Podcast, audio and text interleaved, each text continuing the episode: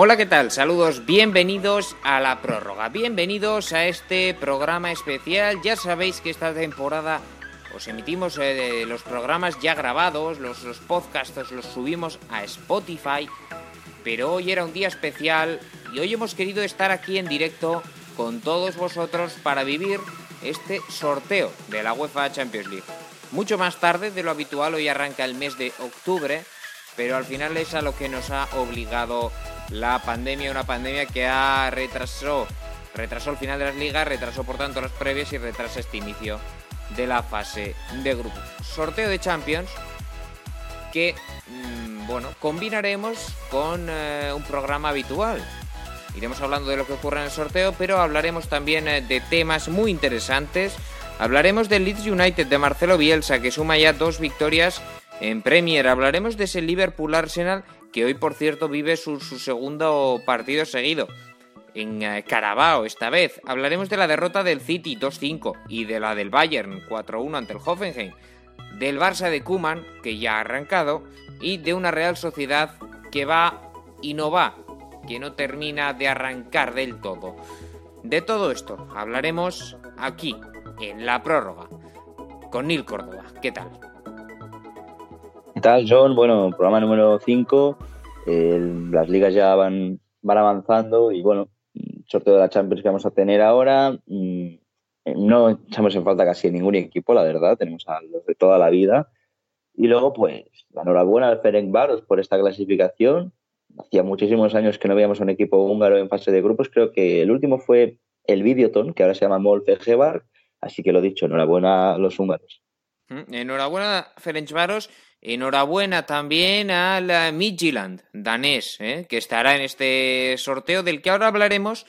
Pero mientras vamos a empezar hablando por la Premier League, bloque de Premier, antes de ir con este sorteo en directo, porque tenemos que hablar, por ejemplo, de ese Liverpool Arsenal. Lo decíamos, lo vivimos aquí en directo en The Overtime, Neil, y, un eh, partido en el que el Liverpool, que es cabeza de serie, en este sorteo, fue muy superior al Arsenal, Nil.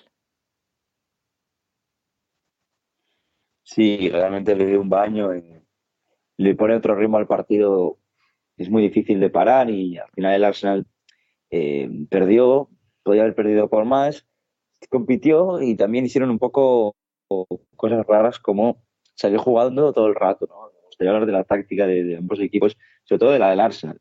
Es un equipo que que le veo más cosas que el año pasado. Creo que Arteta ya ha tenido más tiempo para entrenar ciertas cosas, como la salida de balón, pero que sin embargo se lían en partidos como el del otro día sin ningún tipo de sentido intentando salir jugando contra un equipo que te está presionando con dos líneas de tres. Es decir, el Liverpool ataca igual que presiona, 4-3-3, y presiona igual. Pocos equipos lo hacen esto.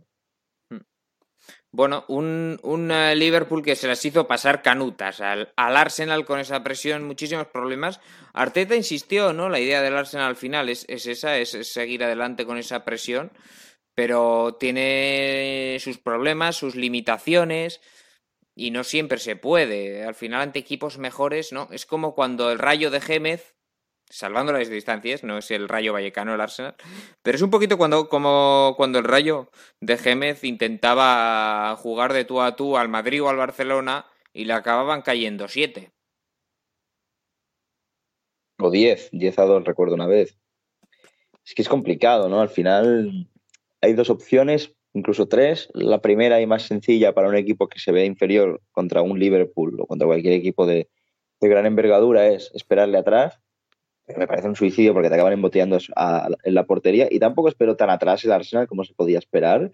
Espero más bien en un, en un bloque medio bajo, pero ni mucho menos se metieron debajo de la portería. Y luego, pues otra opción es intentarle jugar de tú a tú, que también pues tienes muchos números de perder. Entonces, el Arsenal no hizo ni una cosa ni la otra. Ni se encerró ni le jugó de tú a tú, simplemente pues estuvo eh, bien organizado, esperando algún error, alguna contra, se adelantó en el marcador, pero el hecho de salir jugado a mí me generaba dudas, me generaba miedo. Cada vez que tenía el balón David Luiz o, algún otro jugador para sacar, eh, pues no sabíamos bien bien qué iba a pasar. Me mm. parece que el 3-1, viendo cómo se estaba desenvolupando el partido, incluso se quedó corto. Y luego otra cosa que no entendí del Arsenal. ¿Por qué no jugó Dani Ceballos de inicio? O sea, jugó media hora y fue el mejor del equipo. Sin duda. Junto con Holding, que también hizo un gran partido, pero no, no sé, el, doble pivote, el de Nishaka, más allá de que es un doble pivote con nula creación prácticamente, eh, no, me convence. Bueno, vale que sí, que es el Liverpool, que no vas a tener el balón, que no tienes que crear mucho, es que aún así Dani Ceballos en una jugada se, desenvuelve de cuatro, te hace pues, media croqueta y da un balón el espacio y que puede ser gol. Y de hecho tuvo una ocasión clarísima la cassette para el empate del 2 a 2. Bueno, eh, un eh, Liverpool que, comienza arrollando en Premier, un Liverpool que ganó relativamente fácil, Nil, y también ganó relativamente fácil, y esto fue más sorprendente, vaya arranque de temporada del Leicester City. Un Leicester City que le metió 5 al Manchester City a Guardiola, es la primera vez que el eh, conjunto de... que un conjunto, no que el City, que cualquier conjunto entrenado por Pep Guardiola recibía cinco goles en un solo partido. Se los cascó el Leicester con, eh, con hat-trick de Jamie Vardy, golazo de James Madison y el otro de, de Yuri Tillemans de penalti. Y es que, Neil, este, este equipo, la verdad, hay que reconocerle el mérito increíble de un año más estar ahí por encima probablemente del, nivel que le corresponde. Hablo del Leicester, ¿eh? que, que bueno. Es cierto que tres goles llegan de penalti, que el City cometió muchos errores atrás, pero es que fue superior. El, Leicester City, un Leicester City que lleva 12 goles en tres partidos a favor, 9 puntos y es líder, igualado a puntos con Liverpool y Everton. Se ha hablado quizá más de lo mal que estuvo el City, pero es que qué bien lo hizo el Leicester. Bueno, el Leicester eh, ha empezado con un 9 de 9. Me parece curioso en el aspecto táctico que haya cambiado de formación en los tres partidos, ¿no? Jugado 4-4-2 primera jornada, 4-2-3-1 la segunda, con el mismo 11 idéntico, y en este partido contra el, Manchester City planteó un 5-4-1, pero bueno, más bien era, o sea, no un 5-4-1, pero no era muy defensivo porque con Castañ, que el año pasado jugó de carrera toda la temporada en el, en el Atalanta, pues no es un lateral demasiado defensivo. Y luego en el otro costado Justin, que bueno, quizá este perfil es un poco más débil, pero luego tienes a un Barnes que ha empezado la temporada increíble, ¿eh? Herbie Barnes, increíble este jugador del Leicester que, que es de los que tienen menos nombre, pero de los que está rindiendo mejor. Y luego, pues el doble pivote con Mendy y Tillemans está bastante equilibrado, uno con más colocación, uno que es más pivote que es Mendy, y luego Tillemans, pues que es un jugador de, más toque. Y también tenemos a un Jimmy Vardy que ha empezado otra temporada más enchufadísimo, ¿no? Luego, pues bueno, sí es cierto que quizá la defensa se me queda corta, ha llegado un refuerzo, eh, Soyuncu sí que me parece un jugadorazo, y bueno, luego tenemos a Marte y, Johnny Evans, que fueron los titulares, pero claro, eh, el Leicester, pese a este es Eva no planteó un partido a la defensiva y le metió cinco. A mí me parece bastante curioso cómo con, este esquema te, marcan cinco goles, pero bueno. Hmm. A ver, en cualquier caso es cierto que, el City estuvo fallón, estuvo cometió errores prácticamente todo el mundo atrás. Te voy a dar un dato, lo tengo aquí. Eh, el Leicester hizo 7 de 7 en tiros a portería, sí, 100%. Eso es efectividad y lo demás son tonterías el City hizo 16-5 con un 31%. O sea, 5 de 16 fueron a portería. Es bastante bajo este. Mal partido de Benjamin Mendy. Mal partido de Eric García. Y es que en general una defensa que jugó con Walker, Eric García, Nazana que Benjamin Mendy, pues tampoco es que sea de un nivel espectacular en, en, el Manchester City. Que luego arriba sí, con Sterling, Mares, De Bruyne, Foden, Rodri, Fernandinho, bien, pero es que atrás eh, es que te, no está a, la altura. Este, estos cuatro jugadores. Por cierto, que han fichado a Rubén Díaz del Benfica. 68 kilos. Correcto. Y Otamendi se ha ido a cambio de 15. Sí, pero bueno, a priori... Dentro de, la misma operación, en verdad, pero bueno. De contar Exacto. Eh, lo que te quería comentar, Neil. Al final, Parece que el casting es más bien para encontrar al acompañante de un Emerick Laporte que en teoría debería ser titular. Es que van muchos millones gastados en defensas, ¿eh? Sí, sí. son muchísimos, pero muchos, 480, muchos. ¿eh? vi el otro día, el 480 desde que está Guardiola. En defensas. Y aún así eso, es lo que peor está todavía. Los defensas hoy en día están bastante costeados, ¿eh? Sí. Difícil. Porque... Eh, lo que te iba a decir, sí, dime, dime. No, que, que cuesta más encontrar defensas buenos, parece, últimamente. No, te, iba a hablar de, de, los pases, ¿no? Del partido también. 180 logró el Leicester, 588 el, el City y pases totales eh, intentados 656 el City. Que para ser el City tampoco es un número muy alto, ¿eh? porque hemos visto al City a, ver, a veces hacer 900, hacer incluso más. Y bueno, pues es que el Leicester realmente es un equipo que, que no es que defienda bien, sí, sí que ataca bien. Porque el Barley le metió dos goles. Eh, a mí, tanto Justin como el central que acompaña a, Soyuncu me dejan dudas. La pareja que más me ha gustado ha sido la de Didi Soyuncu, aunque Didi sea eh, un, medio centro. Pero bueno, luego arriba pues tiene a Barros muy enchufado, lo que he dicho, tiene a Bardi también muy enchufado. Y es que Leicester no me parece una pastilla que se vaya a disolver. Creo que van a estar ahí arriba toda la temporada, como el año pasado. No sé si en Champions, pero en el top 7 seguro. Sí, tiene, tiene toda la pinta. ¿eh? Algunos mostraban sus dudas de este Leicester, pero bueno, de momento ahí están liderando una tabla junto a una tabla de, la Premier League que colideran con Liverpool y con el Everton. Hoy no vamos a hablar del Everton, hemos hablado del Liverpool de ya ya lo hicimos el otro día, por cierto, pero uh, de quien sí vamos a hablar es del Leeds United.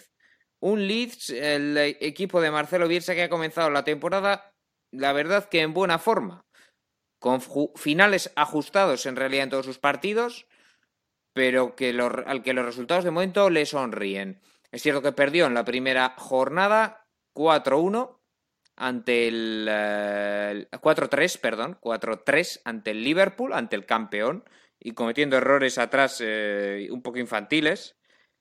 Ganó 4-3 en la segunda jornada al eh, conjunto del, lo diré, eh, al no, el Sheffield ha sido en esta última jornada al, al Fulham, al Fulham, sí. ¿No? Sí, sí. Sí, sí. Y, y después han ganado 0-1 al Sheffield United en un partido muy igualado en el que por fin primera gran actuación de, de Ilan Meslier, el portero que han fichado. Sí, bueno, es, es un equipo que, que tiene mucha gente del bloque del año pasado que están rindiendo a un gran nivel es el caso de Calvin Phillips, el, el caso de Patrick Bamford, y es que de hecho Rodrigo Moreno no ha sido titular en un solo partido porque no, no, tiene lugar ahora mismo. Y me parece bien porque Patrick Bamford es un gran jugador. El año pasado fue de los máximos artilleros de la Championship. Sí. Y luego también ha traído a Diego Llorente de la Real Sociedad, que veremos si juega. Hay un esquema, el de Marcelo Bielsa, que ha sido. Diego Llorente, yo creo que sí viene para, para en cuanto sea como de ser titular. ¿eh? Sí, yo también lo creo, sí, sí, sí. Porque en defensa, pues les he visto un poco flojos. Sí, es, es, la línea más floja del equipo. Eh, tres goles encajados, uno, cuatro contra el Liverpool, ¿vale? Pero si ves los goles, son bastantes errores, porque el Liverpool te puede marcar, o sea, está claro, te puede meter cuatro. Pero si ves los goles, son más errores del Liverpool que acierto. O sea, más errores del Leeds que acierto del Liverpool. Y luego el día contra el Fulham, pues un equipo que tampoco tiene demasiado gol, tres goles. Luego contra el Sheffield, pues bueno, ¿qué vas a decir el pobre Sheffield que iba a hacerlo a favor?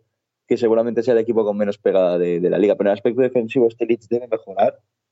Aún así el arranque es muy bueno, o sea, es una plantilla para salvarse eh, sin demasiados problemas. Y lo que te decía del, del 11, ¿no? Es un, es un 4-4, es un 4-1, 4-1 lo que ha hecho Marcelo Bielsa, aunque bueno, va variando. El otro día contra, contra el Sheffield pues jugó en, en un esquema de 3-4-1-2, un poco extraño, ¿no? Con, con carrileros, con un enganche por detrás de, dos delanteros centros. Bueno, en realidad no es igual, pero sí usaba en eh, Marsella en ocasiones este tipo de esquema. ¿eh? Yo sí, recuerdo. De hecho, usaba este bastante. Este esquema es más para partidos donde tiene que dominar. Más que el 3-4-1-2, el 3-3-3-1 en ese caso. Sí. A mí el que más me gusta es el 4-1-4-1, la verdad, el de, de los que puede hacer, porque creo que Calvin Phillips es un jugador muy bueno para que sea pivote, o sea, como único pivote lo hace muy bien. Y creo que, bueno, aparte que a Barcelona se le gusta jugar solo con un delantero centro, y creo que Patrick Bamford ahora mismo es el hombre ideal. Sí. Sabe mal porque se han gastado mucho en Rodrigo Moreno, pero claro, si tienes a un tío que el año pasado eh, ya estaba en el equipo y se salió y ha empezado bien la temporada y se conoce a la perfección a uno que acabas de fichar, pues bueno. veremos al final de la temporada qué sucede. Otra opción sería escorar alguno, pero no, no lo creo. Un Patrick Bamford que marcó, fue el autor del gol del, del 0-1 ante Leeds. Y fíjate si es importante que entra Rodrigo en el descanso, en ese partido, y tras el gol de Bamford, para perder tiempo, decide hacer un cambio, quitar un delantero, y a quien quita Bielsa es a Rodrigo que había entrado en el descanso y no a Patrick Bamford. Pues imagínate. Fíjate el bueno, el nivel de confianza que, ¿no? tiene. Mucha confianza, claro. Y es que es normal, los números lo avalan.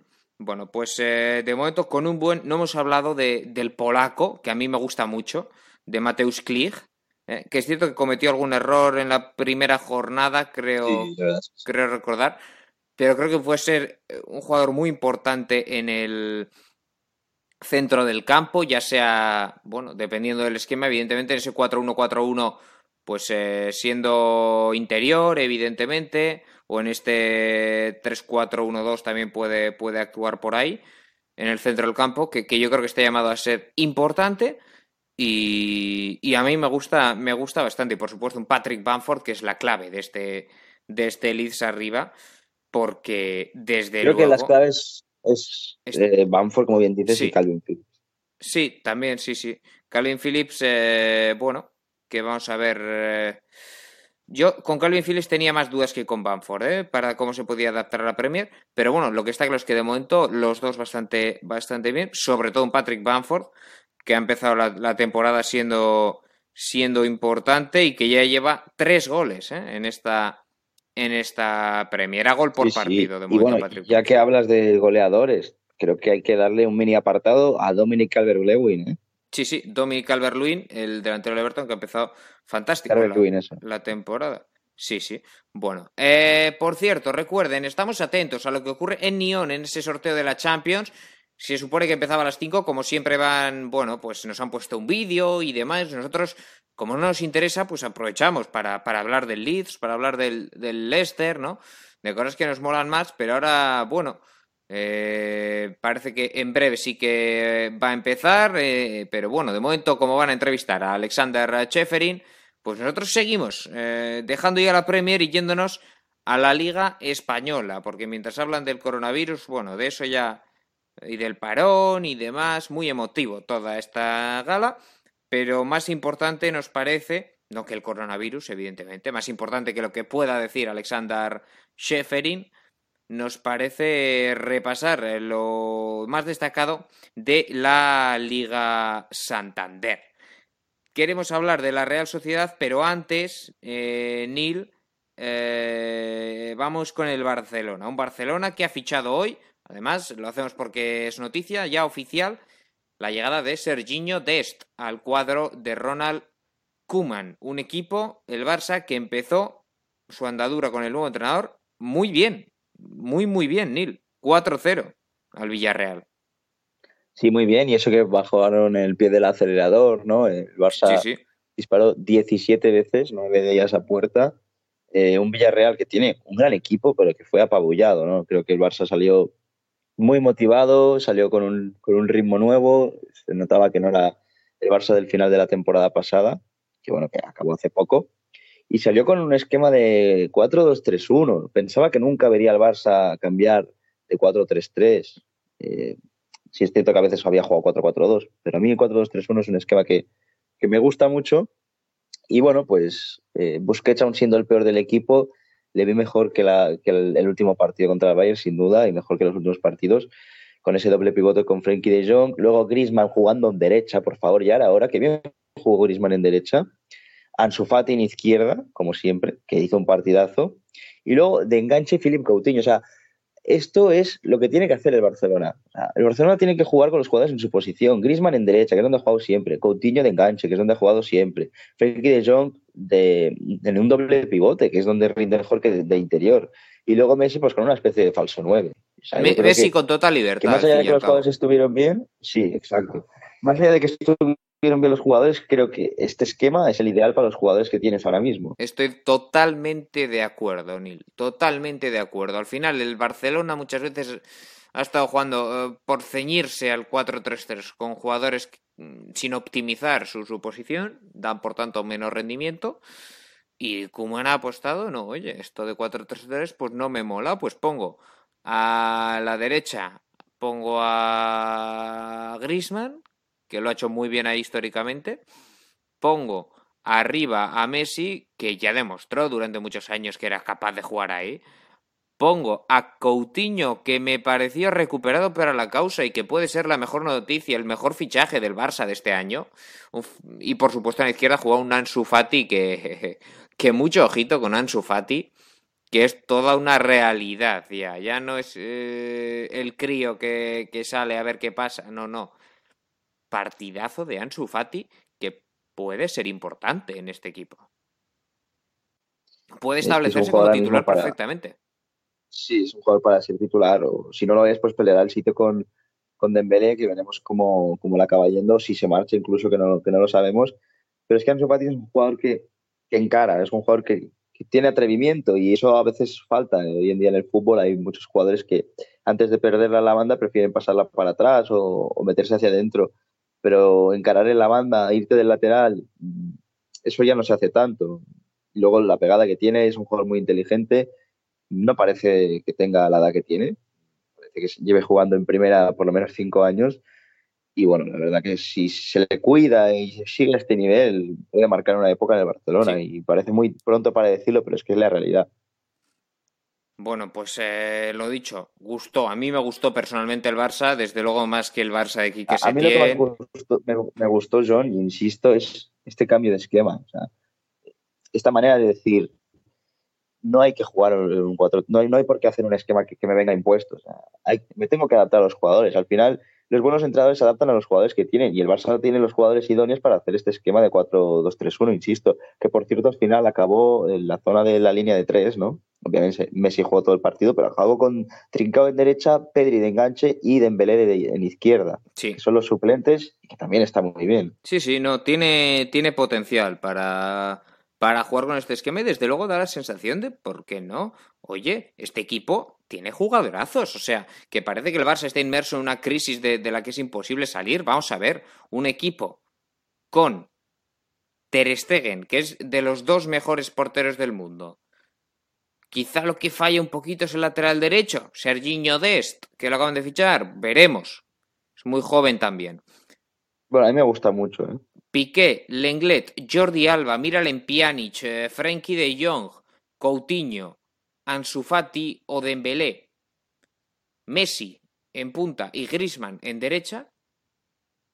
Vamos a ver, este equipo le puede ganar a cualquiera. Es un equipazo. O sea, que, que parece que el Barça no. A, el al, Barça... Bayern, al, Bayern, no creo que le gane. Bueno, pero es, es, sí. ahora mismo el Bayern parece. Pero bueno, ahora hablaremos del Bayern que, que el Hoffenheim le cascó cuatro, ¿eh? Ahora hablaremos, pero, pero que es un equipo que está muy bien, Neil. Que tampoco es que el Barça vaya a quedar decimoséptimo en liga. Como se planteaba, que esto era el fin del mundo. No, no, ni mucho menos. Creo que aquí ha habido una hecatombe institucional, eh, con lo de Messi, con lo de Bartomeu y con el resultado de contra el Bayern, pero aquí se ha hecho borrón y contra nueva. Las cosas no se han hecho tan mal. ¿eh? Yo creo que no hay que ser tan injustos ni tan críticos porque al final se han ido jugadores que cobraban muchísimo y que ya habían dado casi su máximo, como por eso Suárez, eh, bueno, Vidal quizá le quedaba un año, pero tampoco creo que fuera un jugador para ser titular ya en el Barcelona. Y bueno, sin embargo, se ha traído gente joven, se ha traído a Serginho de Estoy, se ha traído a Trincao, se ha traído a Pedri, ha vuelto Coutinho, se ha traído a Pjanic, que quizá de los fichajes que han venido es el que menos puede motivar por el hecho de que se ha ido a Arthur por un jugador más veterano, pero también es un jugador muy bueno y que puede jugar perfectamente en un doble pivote, que es de hecho lo que ha hecho es en los últimos años en la Juventus. Pjanic Así que, de Jong es un doble pivote muy, muy Sí. bueno. yo, yo creo que será ese el titular, ¿eh? porque no veo bien a Busquets y creo que Kuman se va a atrever a, a relegarle a la suplencia. Yo también lo creo, sí, sí. En personas hay partidos para todos, ¿eh? Quiero decir, eh, veremos Sí, a los sí, tres. Más este año que hay que jugar bastante entre semana, por ejemplo, esta misma semana ya hay liga otra vez, entonces, pues bueno, se pueden ir cambiando algunas cosas. Exacto. Pero lo que digo, o sea, a los aficionados del Barcelona que estén escuchando este programa o que estén preocupados, yo Calma. estoy más preocupado por el español que pueda subir que no es que si fuera del, Barce- del Barcelona ganas la liga, sinceramente. Seguro. Sí, porque el Madrid tampoco ha empezado muy allá, ¿eh? Ganó el otro No, no. día de una manera mm, curiosa, por así decirlo, al Betis. Curiosa quiere decir polémica. Y ganó ayer de una manera pírrica al Valladolid, por, por la mínima y, y gracias. Bueno, de momento no ha empezado el Por sorteo. estamos en directo, Sí, no, decirte que hoy juega el Barça contra el Celta simplemente. sí, sí. Exacto. Yo lo que decía es que no ha empezado el sorteo, ¿eh? Estén tranquilos. Seguimos pendientes de, de que arranque este, este sorteo de la UEFA Champions League de la fase de grupos. Ahora tenemos Aparte hablando que, en el, volviendo al partido, en el estrado a Flogan Malú. sí, volviendo al partido del Sí. Barcelona, ahí está. Al partido del Barcelona, es que hay que darle incluso más mérito a este 4-0, porque en el descanso llegan con este resultado y porque el, Villarreal era un rival muy digno, un rival que salió con Gerard Moreno, con Paco Alcácer, con Dani Parejo, Coquelán, También es cierto que eh, dejó mucho Chuguete, espacio, ¿eh? Sí, sí, sí. Pau Torres, Estupiñán, o sea, un equipo, un equipo diseñado para poder entrar en Champions, este Villarreal. Sin embargo, tampoco acaba de arrancar bien. ¿eh? Ya hablaremos otro día del Villarreal, pero los números no son buenos y las sensaciones es que se llega, pero se perdona demasiado. Gerard Moreno está siendo el mejor del equipo con diferencia. Sí. Y bueno, pues eh, lo dicho, que juega el Barça contra el Celta. Exacto, decías, eh, bueno, ayer ya Paco Alcácer enchufó dos. Vamos a ver si van cogiendo confianza y, y va para arriba. El Villarreal, un Villarreal que dices no ha empezado muy bien, pero bueno, eh, en realidad nadie ha empezado sumando, sumándolo todo. Mm, De hecho, está empatado a puntos con el Valencia, con el Getafe, con el Madrid.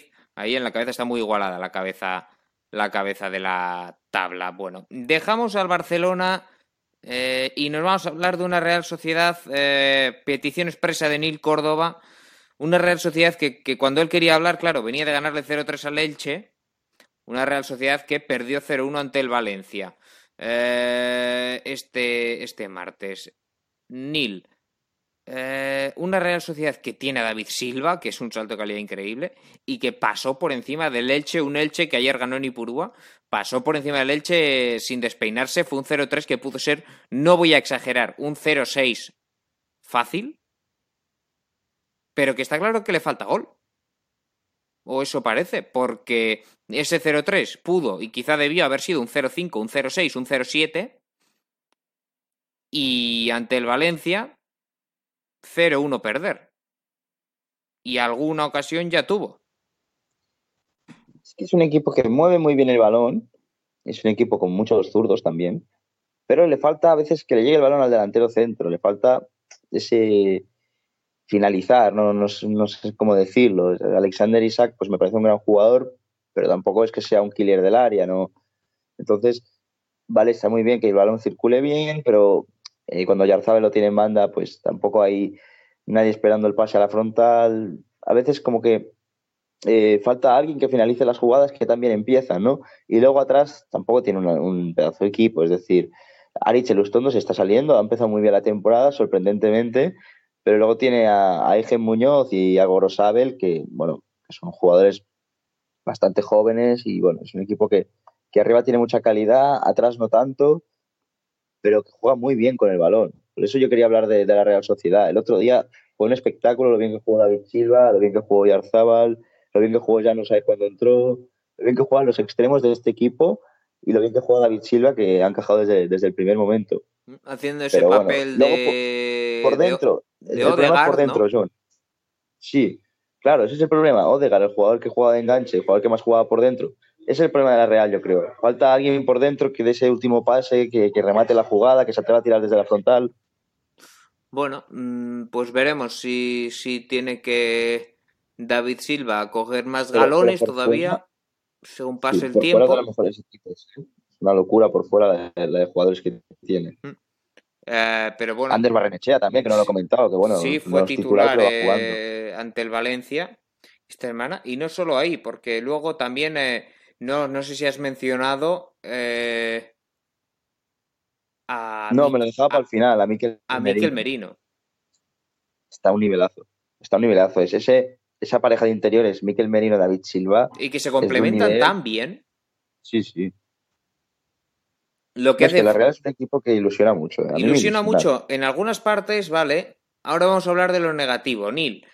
Eh, tenemos como centrales a Aritz Lustondo, a Robin Lenormand y, y ya. Se ha marchado Diego Llorente, no ha llegado nadie. Sañán no convence a, a Imanol. No, de hecho estaba, estaba cedido en el Mirandés el año pasado, o sea, no. Con todo respeto al Mirandés, pasar de jugar el Mirandés a la Real Sociedad es un nivel diferente. Quedan cinco días de mercado. Parece que se enfría la opción Mario Hermoso. Y, y, y la Real que puede pasarlo mal si se lesionan los centrales. Sí, y es que aparte están jugando mejor de lo, de lo que parece que sea su nivel real. Ariche Lustondo está a un nivel muy bueno, eh, Robin Lenormand también está jugando bastante bien y vamos a ver si mantiene este nivel toda la temporada. Mm. Luego los carrileros, bueno, los laterales, mejor dicho, porque nunca he jugado con carrileros. Eh, bueno, tenemos a Nacho Monreal con 34 años ya, que no va a ser titular ni mucho menos toda la temporada. Está jugando Aigen Muñoz. Mm, bueno, regular, ni, ni me convence ni me disgusta. Simplemente sin más. Tenemos uno para, para, los eh, partidos importantes con experiencia, ¿no? como es Monreal, sí. y otro para, para partidos en los que haya que ser más, más incisivo. Sí, correcto. Y en el caso del lateral derecho, Corosave no, no, no me ha gustado mucho. El otro día contra el Elche tuvo un par de errores que regaló un palo a Nino, por arriba flojeó. Es joven, sí, sí. Sí. Tiene que, que mejorar, está claro es que veo una, una, defensa que está muy por debajo del nivel de, de, del, del, resto, del, equipo. equipo. Sí, sí, totalmente de acuerdo, Nick, totalmente de acuerdo. Aunque de momento, insisto, lo que le está costando al equipo también quizá es eh, también hacer gol. ¿eh? Y eso quizá es más preocupante porque la Real es un equipo a la que no le va a importar, en teoría, ir a jugarse los partidos a ganarlos 3-2 en vez de 1-0. No, no, no. Cuenta con, con, que va a encajar, lo que pasa es que para ello tienes que ser capaz de hacer goles y de momento no lo está siendo en, en exceso. Bueno, ah, volviendo a Nyon un momento, porque acaban de entregar, están entregando a Manuel Noya el eh, trofeo a mejor portero de la temporada y ya saben que en este sorteo de la Champions entre bombo y bombo pues, pues van dando premios, ¿no? Luego tendremos el sorteo del primer bombo, el premio al primer defensa, el segundo bombo, el premio al mejor mediocampista y así, poco a poco, nos van a dar las uvas a este paso, porque son las 5 y 23 y todavía no han sacado ni una, ni una bolita. Uh, Neil, uh, no sé si quieres comentar algo más de esta Real Sociedad. No, simplemente lo dicho, creo que este equipo eh, está sobrado de calidad, la defensa tiene un nivel inferior al ataque, pero bueno, si tienes el balón al final no se va a notar tanto que tu defensa es, es vulnerable. Ese Entonces, es el objetivo. Claro, ese va a ser el objetivo. Y luego también no hemos hablado de la posición de pivote, que tienes a, a Iyarramendi, que no está nada mal. O a Igor Zubeldia, incluso... Iyarramendi lo que pasa que, claro, que lleva un año completo sin jugar. Se va a cumplir ahora. Porque se lesionó y cuando estaba a punto de volver se volvió a lesionar y así lleva en un bucle, bueno, pero bueno, que Igor Zubeldi el año pasado, la verdad que, que lo hizo muy bien. Y también puede seguir creciendo en esa posición. E incluso no descartaría que Zubeldia fuera titular hasta estando ya Yarra disponible, ni Yarra que, que sí, ya no es lo que, que era, las cosas como son. Y después de estar un año parado, pues eso pasa factura, indudablemente. Es que esta Real Sociedad me da muchas mejores sensaciones que el Atlético. Sí, sí. Triste reconocerlo. Eso sin duda, Nil pero es que muchas, ¿eh? O sea, que ahora mismo juegan el derby vasco y creo que la Real gana tranquilamente 2-0, 3-0. Veremos, llegará, todo, todo llegará. Nil, tenemos que irnos ahora con la Bundesliga, a ver si llegamos antes de que empiece el sorteo, que nos están amablemente dando tiempo a todo. A Bundesliga, porque queremos hablar del Bayern, no solo en Bundesliga, que queríamos mencionar, el 4-1 eh, cuando va a empezar el sorteo, Neil, vemos a Giorgio Marchetti antes de que, de que sean relevantes las bolas que se saquen, porque primero simplemente se sitúa a los eh, equipos del Bombo 1 en, eh, en su sitio, cada uno en el que le corresponda, que lo cual no, no aporta nada relevante porque no conocemos ningún emparejamiento, pues de momento vamos a seguir ya con este último tema que queríamos tratar en el día de hoy, que es el Bayern Múnich en sus dos vertientes. Después de 23 victorias, su derrota 4-1 ante el Hoffenheim y después su victoria también ayer en la, en la Supercopa de Alemania 3-2 ante el Borussia Dortmund. Empezando por esa derrota muy sorprendente ante el, ante el Hoffenheim. Yo no sé si venían de resaca, Nil, de, de la Supercopa Europea. A ver, es cierto que había un cansancio, pero también es cierto que eh, el 11 no fue el idóneo. Jugó Kimmich de pivote. Eh, sabemos perfectamente que el interior tiene más libertad para atacar y para dar pases en profundidad. No, Luego, bueno, pues jugó sí, es, es cierto que jugó acompañado de. Tolisso. No, no, jugaron eh, él de pivote y Tolisso y Müller por delante. Hmm. Un esquema un poco raro, ¿no? Probó un poquito, jugó Sirksi arriba. En el inicio, ¿eh? En el inicio. Luego la mayoría del partido, pues se retrasó Tolisso y acabó jugando Kimmich y Müller de interiores. Que lo estoy viendo aquí en, la base de datos. Es, decir, bueno, eh, sí, adelantó su posición Kimmich, Tolisso de único pivote pf, no me convence nada. Este es otro equipo que está diseñado para mí para jugar 4-2-3-1, jugó 4-3-3 y no le funcionó muy bien. Luego jugó arriba eh, pues Nabri y Sané. Sané ac- acabó jugando en derecha todo el partido cuando empezó en izquierda y Nabri en, Al revés, sí. izquierda, A pierna cambiada. a pierna cambiada, exacto. Y arriba es Joshua Sirks, que no es Lewandowski. O sea, yo creo que ahí está un poco la excusa de qué, qué le pasó a este equipo. Luego, pues la resaca, el hecho de jugar a la Boateng, que el año pasado ya jugaron bastante, pero que sabemos perfectamente que no es la mejor pareja. Y bueno, pues entre la resaca y eso, y que tuvimos a un Hoffenheim muy enchufado, y un Hoffenheim que sabe meterle mano al Bayern, porque el Hoffenheim no es la primera vez, ni, ni la segunda, ni la tercera, que hablamos de que le ha ganado al Bayern o la ha empatado, con un Kramaric que fue el mejor del partido y seguramente el mejor jugador del, del último fin de semana en el fútbol europeo, porque se salió. O sea, Kramaric pudo meter, vamos, pudo meter cinco goles tranquilamente él solo. Un Hoffenheim que jugó con Munas Dabur de titular y que tiene un equipo majete, ¿no? Como te gusta decir, con un 5-3-2 y con jugadores como Samaseku, con, con Bauman, que es un buen portero. A mí me gusta Bikakchik, Sí, que por cierto marcó el central del Hoffenheim, aunque se marchó lesionado muy muy prontito en la primera parte, pero bueno, para entonces ya había marcado gol eh, Ermin eh, Bikachik.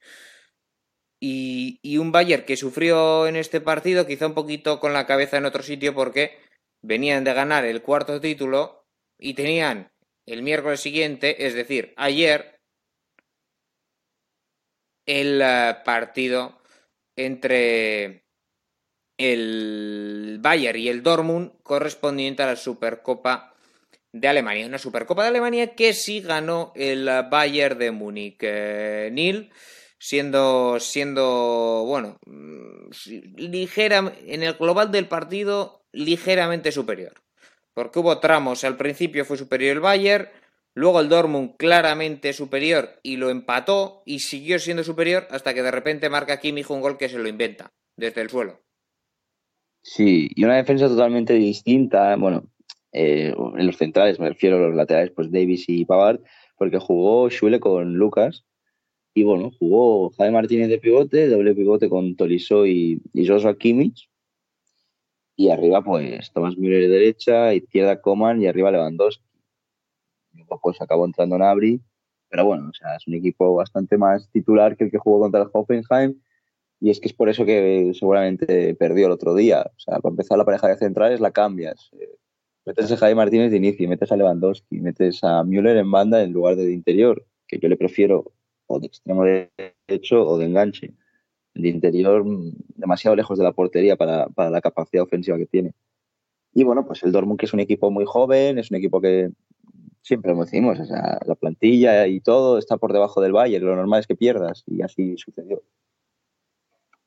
Así sucedió y aún así, eh, yo insisto, un Dortmund que, que, lo normal es que pierdas, pero por un momento daba la sensación en, la segunda parte de que, de que podía cargarse el sextete del Bayern, el Dortmund, que, que era la opción, que tenía opciones. Y de repente cuando, bueno, ya es cierto que ya se había relajado un poquito el partido y que en realidad... Eh, el conjunto de, de Lucien Favre ya no estaba llegando con tanta claridad al área de Manuel Neuer, pero bueno, luego tiene un poquito de suerte, hay que decir ahí el, el conjunto de Hansi Flick, porque bueno, se duerme Delaney, le roba la pelota a Joshua Kimmich, tira una pared con Lewandowski, acaba pegándole Kimmich, la para el portero, la para eh, Marvin eh, pero, pero bueno, al final hay que reconocer, Neil, que le favorece el rechace y desde el suelo, en una maniobra complicada, pues logra el gol, el, el conjunto muniqués. Sí, se tira como, bueno, a ver qué cazo, ¿no? Y, gol. Pero una jugada bastante buena, esa jugada de, contraataque. Y es que este Dortmund es un equipo que a veces es demasiado ofensivo. Han traído a Tomás Munier, jugó Paslak porque, bueno, estaba. Sluz estaba lesionado y entró luego. Y arriba, pues con Royce y Julian Brand de, enganches, con, dos medias puntas, con Erding Haaland. Es que la plantilla al lado de la del Bayern, pues que no tiene nada que hacer, no nos vamos a engañar. Doble pivote, Dahoud, Delany, lo comparas con un Kimmich y quien quieras, eh, mismo, y que es que solo Kimmich ya es mejor que cualquier jugador del, del Dortmund. Sí, sí, sí, es que esa es la realidad, al fin y al cabo, por, por dura que, que, parezca. Bueno, parece que se va a sortear ya este primer bombo, ya era hora. Así que si te parece bien, dejamos al Bayern, luego aprovecharemos huecos para comentar otras cositas, pero está a punto de comenzar el sorteo de esta UEFA Champions League de la fase de grupos. Eh, repasamos, Nil, los equipos que tenemos en este primer bombo que se empieza a sortear en este mismo instante. Los equipos son los campeones de las eh, de la Champions y de la Europa League y de las mejores ligas, entre ellas la española, por supuesto. Tenemos, por tanto, Nil, en este, en este bombo al Bayern de Múnich, campeón de Champions, Sevilla, campeón de Europa League, Real Madrid, Liverpool, Juventus, Paris Saint-Germain, Zenit y Oporto. De momento, primera bola en salir, Nil, la del campeón, el Bayern Múnich, que se nos va al grupo A. Bueno, de estos, eh, Nil, el Real Madrid, que sale ahora, veremos rivales después, pero no sé quién te parece, Nil, que es, eh, bueno, está bastante claro, ¿no? Al final los, los equipos a buscar son Zenit, Porto y luego el Sevilla. Sí, por ese orden, de hecho, diría. Sí, sí, sí. O incluso Porto, Zenit, Sevilla. Bueno, Porto y Zenit, que son los dos más no, Sé que prefiero, pero sí que es cierto que son los más débiles con diferencia. el Sevilla puede ser un cabeza de serie engañoso y le puede tocar un grupo bastante sencillo, teniendo en cuenta que es que está evitando a Liverpool, está evitando a Madrid, a PSG, está evitando a, los cocos, está evitando a, las grandes potencias y le puede tocar un grupo simpático para pasar. El Sevilla es un equipo que, ha mejorado muchísimo y creo que precisamente sale la bola del Sevilla ya. Ahí tenemos, efectivamente, ha salido antes la del eh, Liverpool, ya no sé por qué grupo vamos. Estamos en el eh, al 4 ha ido el Liverpool. El Sevilla se vale al 3, bueno, es cierto que, estoy diciendo yo aquí números y son letras, al D el Liverpool, al C se ha ido el Porto, al B el Real Madrid, al A el Bayern Múnich, al E el eh, Sevilla Fútbol Club, un Sevilla Fútbol Club que, que lo dicho, veremos porque en el bombo 2 sobre todo está bombos 2 y 3 es lo interesante porque hay mucha diferencia de que te toque el Manchester City o el Shakhtar Donetsk. Con todo el respeto del mundo. Por cierto, Neil, no se van a enfrentar Manchester City y Shakhtar este año. Ya, esa es la, exclusiva. Sí, sí. Eh, bueno, hablando del Bombo 1, creo que todos tenemos claros cuáles son los, rivales a batir. De hecho, te podría decir hasta ahora. Yo creo que es Bayern, Liverpool, Madrid, PSG y Juventus. En ese orden. Bueno, entre Madrid, PSG y Juventus. hay más igualdad bastante similar, ¿no? Pero en la posición 1 y 2 la tengo claro, de Bayern Liverpool. Sí, son los dos favoritos, ¿no? Parece a, hacerse con, con, el título. Sí, sí. Bueno, luego City estaría al nivel de Juve, PSG y Madrid, más o menos. Pero bueno, no está en este bombo 1, partirá desde el bombo 2, veremos si se enfrenta. Ya saben, recuerden, restricciones, no se pueden enfrentar países de un mismo... Países no, perdón, equipos de un mismo país en esta, en esta fase de grupos, por tanto, tampoco pueden eh, los países con restricciones como equipos rusos con ucranianos. Ni eh, acerís con armenios, aunque no haya. Exacto, ni españoles con gibraltareños, ¿no? Son las tres restricciones. Pero claro, eh, no, no hay ni equipos de Gibraltar, ni equipos de. de. lo diré. De Armenia, de Armenia y de Azerbaiyán, cuando le dan, por cierto, el premio al defensor del año a Joshua Kimmich. Hombre, a ver, es cierto que en Champions jugó mucho de lateral derecho, pero es que yo ya no lo considero defensor, le considero interior. eso es, bueno, y también hay ofrecen el premio a, Renard, a la jugadora del, del Lyon, mejora defensora de la Champions eh, League. Bueno, pues premiados. Un Lyon femenino que, bueno, arrasa. O sea, François Ola, el presidente del Lyon es el presidente que más dinero pone en el fútbol femenino y, bueno, pues así se demuestra ganando la Champions año tras año. Hola, sí, señor. Bueno, pues eh, de momento ya se ha sorteado ese bombo 1 sin muchas consecuencias, ya sabemos que da igual, a efectos prácticos, luego determinar simplemente pues qué día juega cada uno, los del A al D en un lado, los del eh, D, los de, lo diré, los del E al eh, H, pues irán a, otro. Eso sí, eh, Neil, varias cosas. No pueden ir al mismo Manchester, Real Madrid y Barcelona y no pueden ir al mismo Sevilla y Atlético de Madrid. Por tanto, ya sabemos rivales al mismo grupo de grupos. Me refiero de A a D o de E a H. Claro, claro, por derechos televisivos. Exacto, por derechos televisivos. Entonces, sabemos, por ejemplo, que el, eh, el Sevilla ha ido al grupo E.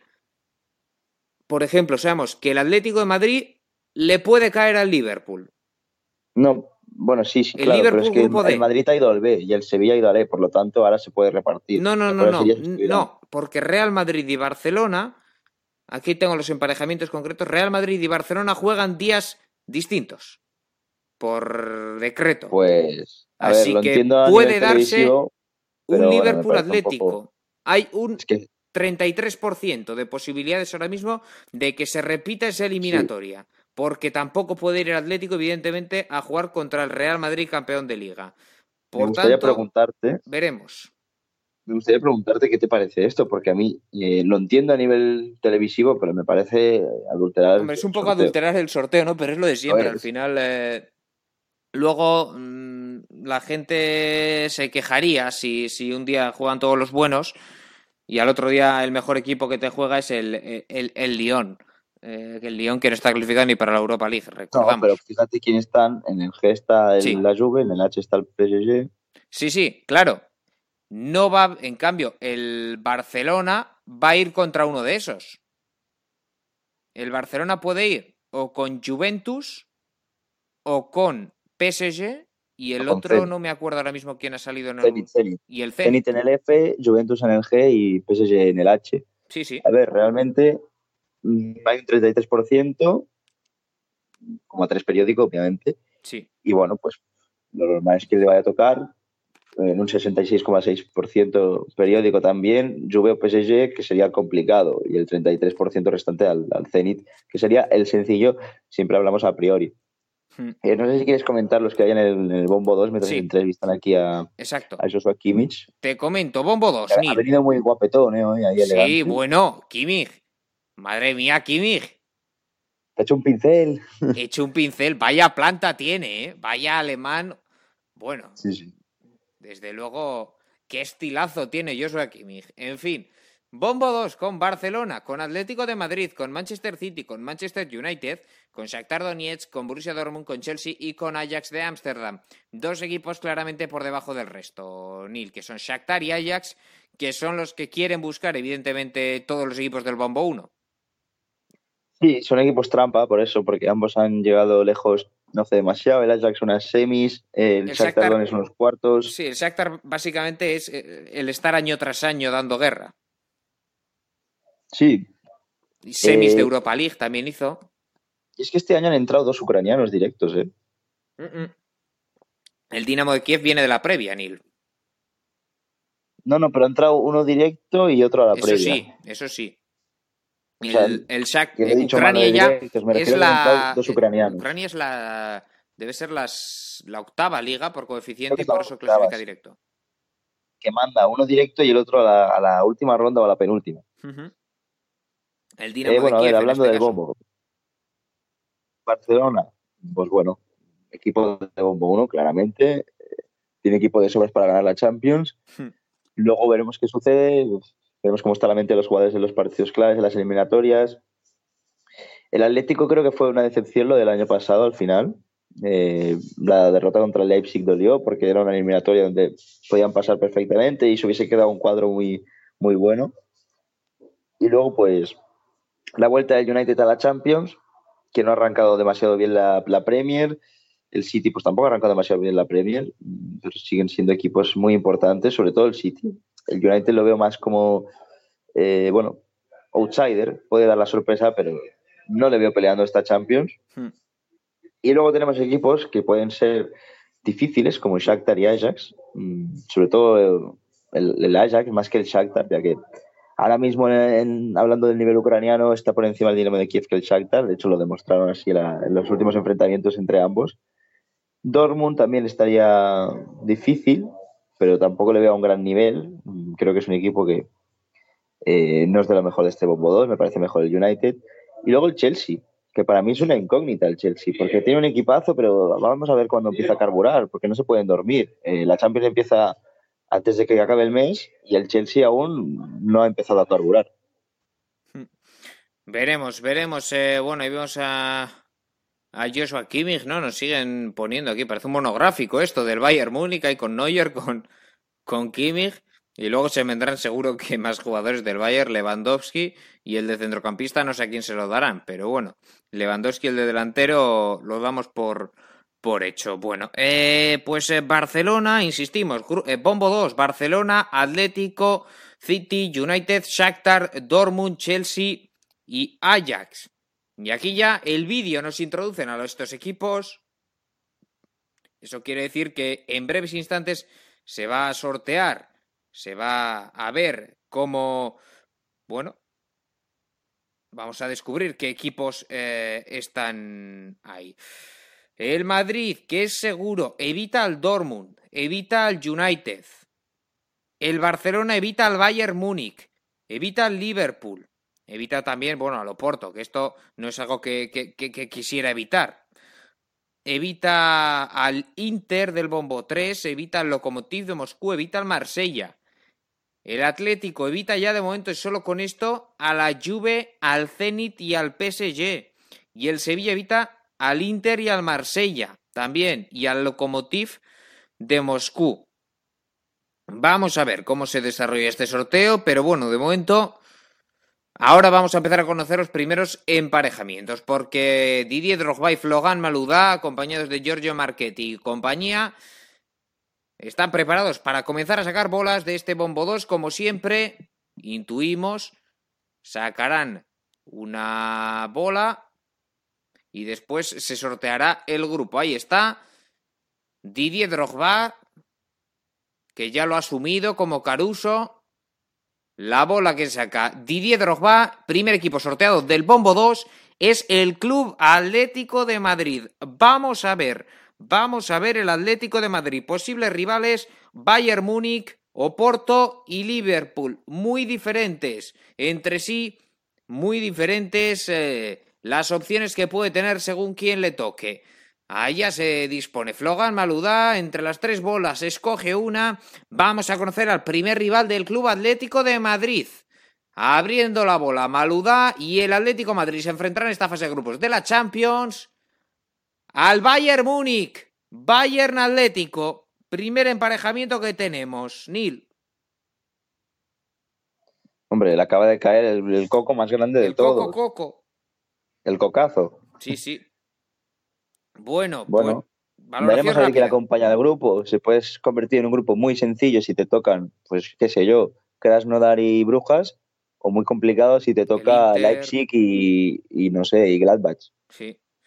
Bueno, Gladbach no te puede tocar, ¿eh? No, claro, porque son dos alemanes, pues yo qué sé, Leipzig y Marsella. Exacto. Bueno, por cierto, sale el Chelsea.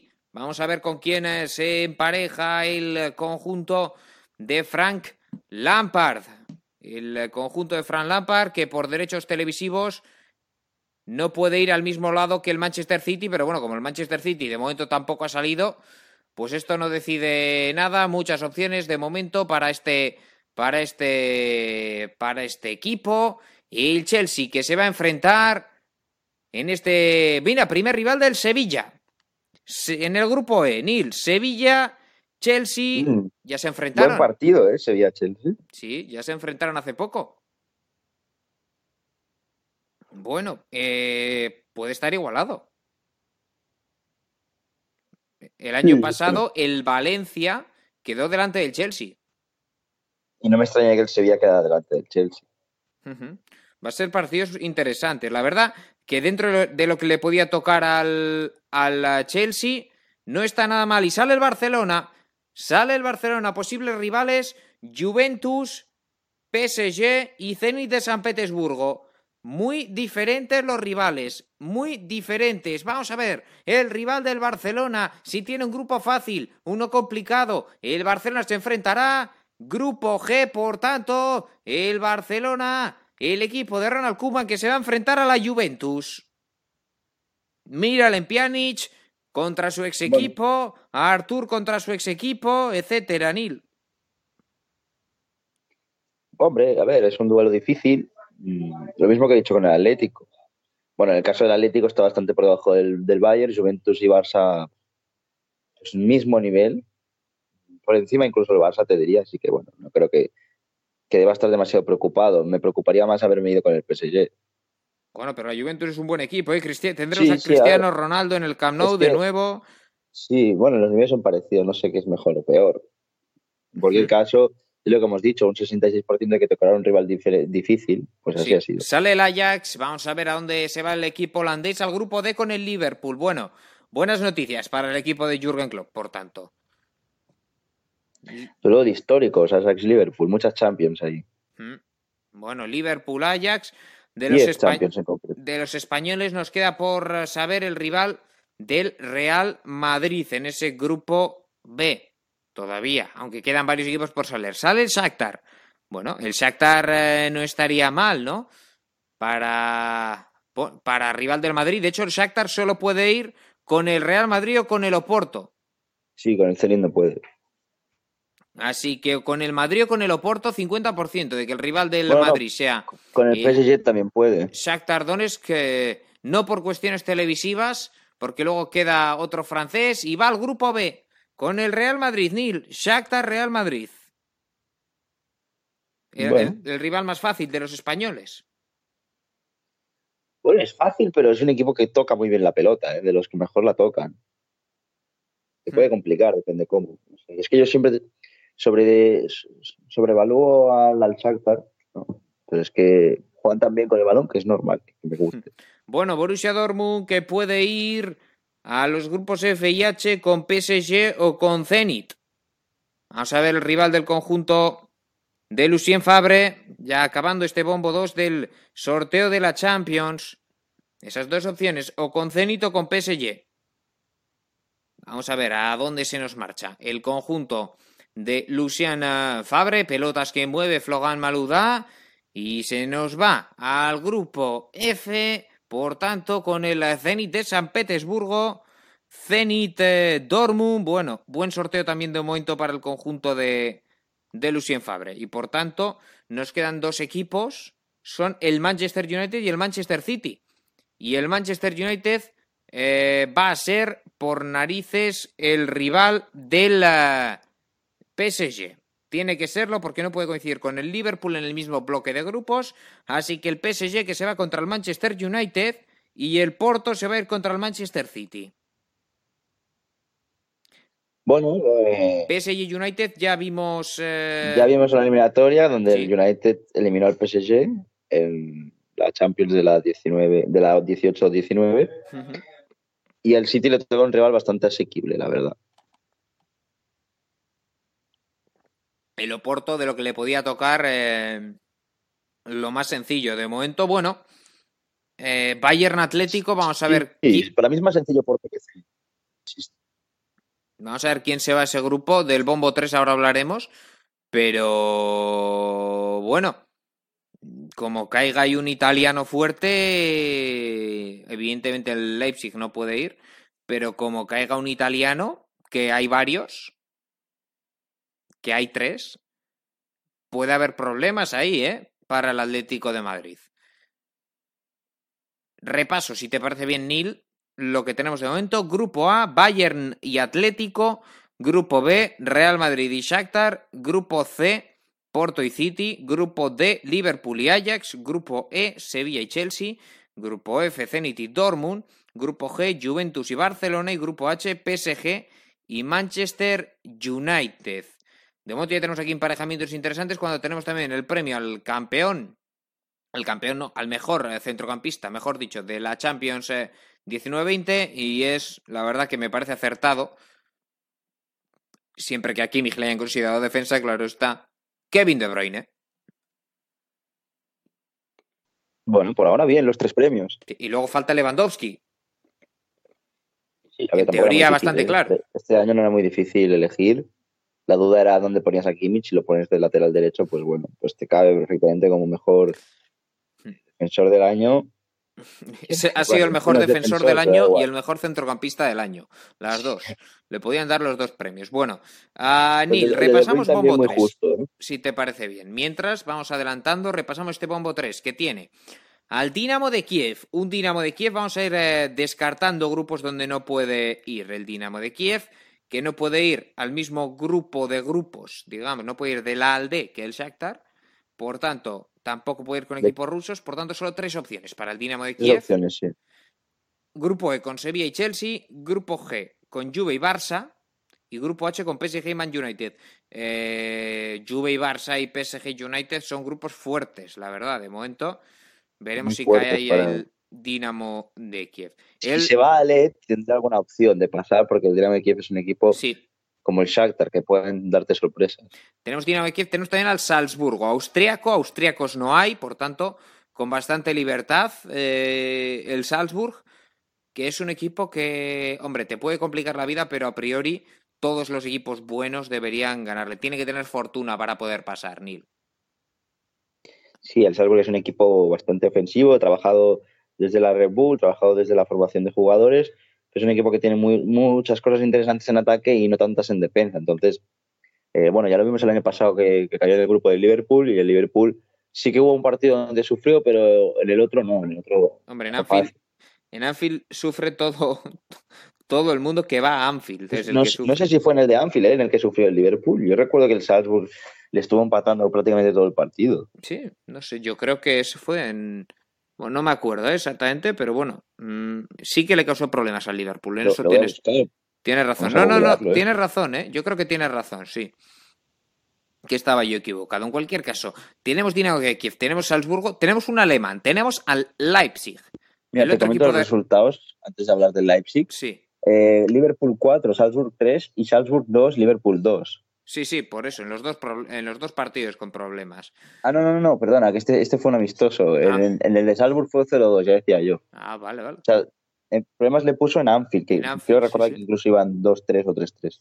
Bueno, pues lo he dicho. 0 -2.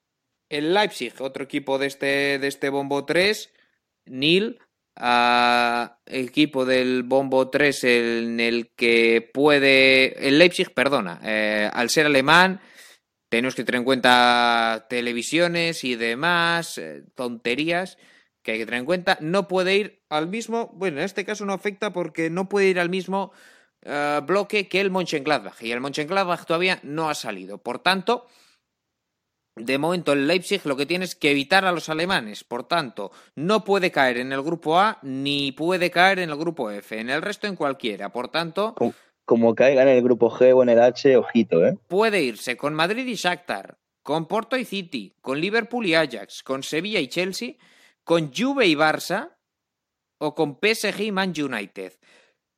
Y luego, Nil, tenemos tres italianos en este bombo 3. Tenemos al Inter, a la Lazio y al Atalanta.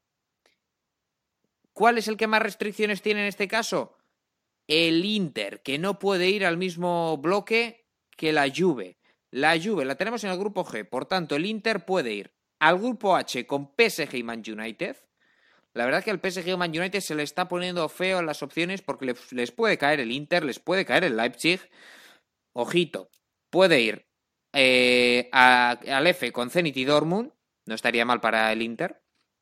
O al E con Sevilla y Chelsea, que nos puede quedar un grupo bastante majo, bastante igualado.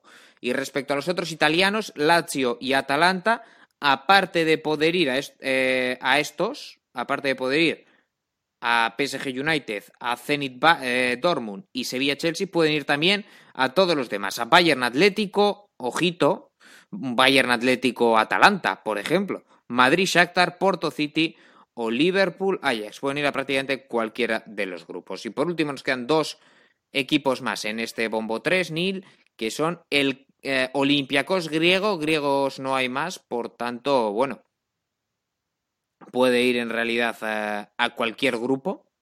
Y el eh, conjunto del uh, Krasnodar. Rusos tenemos a Lokomotiv y a, y a Zenit. Lo que pasa que son entre ellos, entre los que no pueden coincidir.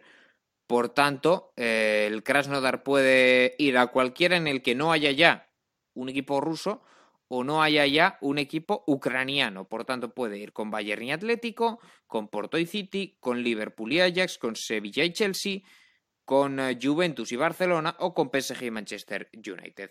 Eh, Neil, hay bastante coco este año en el Bombo 3. Los tres italianos y el Leipzig, sobre todo. Sí, muy engañoso este bombo porque incluso la Atalanta me daría miedo también. ¿eh? Sí, sí, por eso. más miedo la Atalanta que la Lazio. lo he contado, bueno, a los tres italianos en realidad pueden crearte problemas. No sé qué te parece. O sea, al final. A ver, la cosa es eh, evitar Leipzig, Inter y Atalanta. Mm, si te toca Lazio, vale. Y Salzburg, Lazio, Salzburg, bueno, te pueden complicar Lazio, Salzburg y Dinamo de Kiev, pero a priori no, no son mejores que casi todos los que han salido. Bueno, pues eh, ahí están ya haciendo el repaso de los equipos. Vuelvo a nombrarlos todos. Bombo 3, Dinamo de Kiev, Salzburgo, Leipzig, Milán, Inter de Milán, perdón, Olympiacos, Lazio, Krasnodar, aquí se nos van a enfadar, y Atalanta. Ah, bueno, un Atalanta que hizo un temporada en el año pasado en la Champions, eh, sin duda alguna. Y que le ganó 1-4 a Lazio el otro día.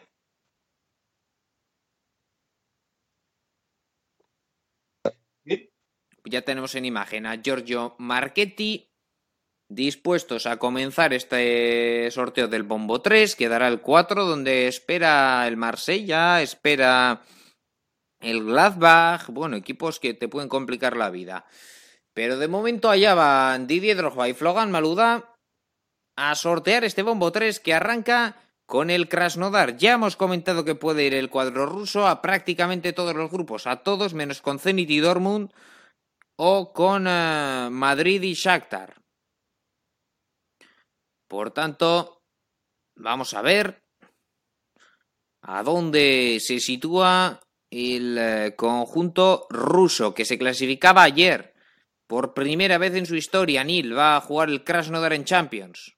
Sí, lo ha intentado muchas veces. ¿eh? Recordemos eliminatorias contra la Real Sociedad. Eh, bueno, lleva años ya el Krasnodar a ver con... la Champions y por fin lo ha logrado.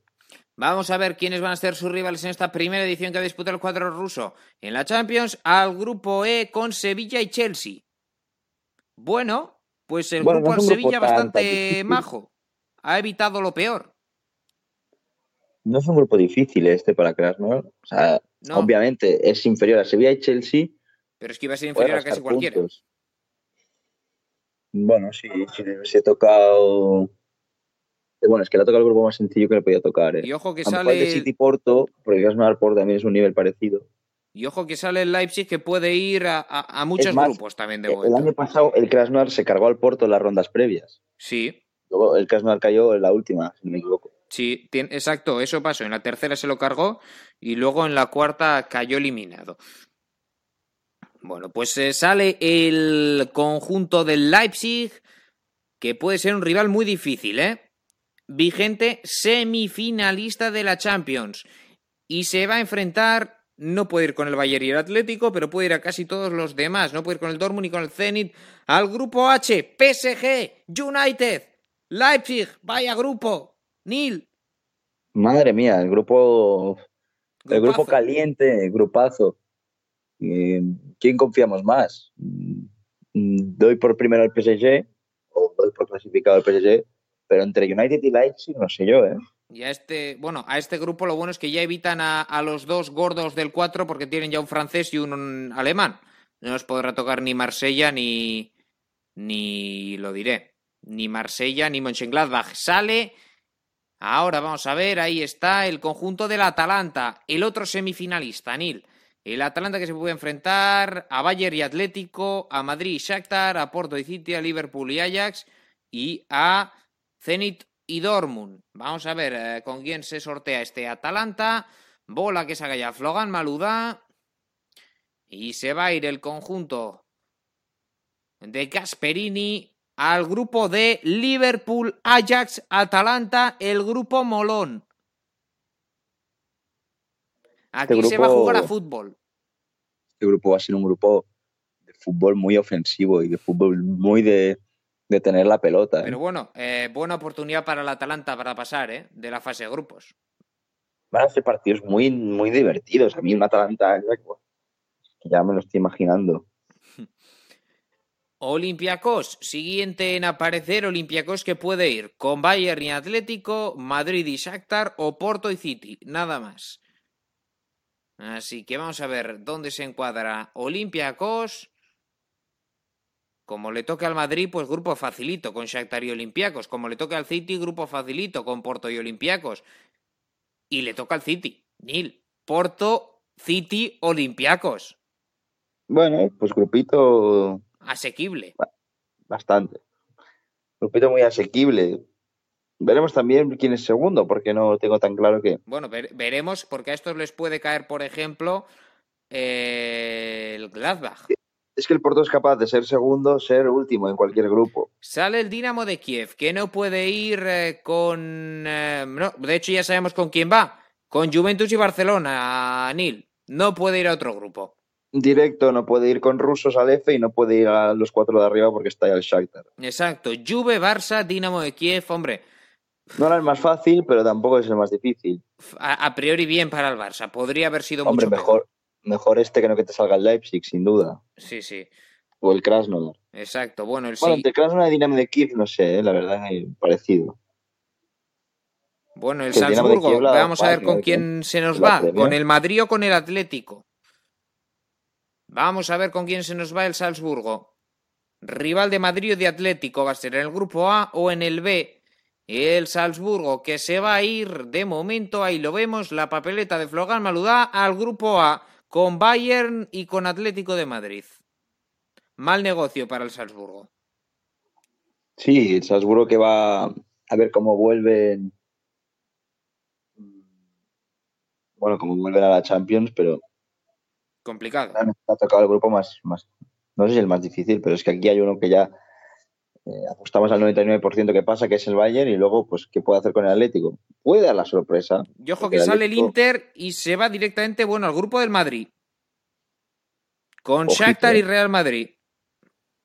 Malas noticias para el Shakhtar, porque el Shakhtar le puede haber tocado un Olympiacos en el mismo grupo y, bueno, pues ya con mm. opciones claras de pasar, pero con un Inter ya no.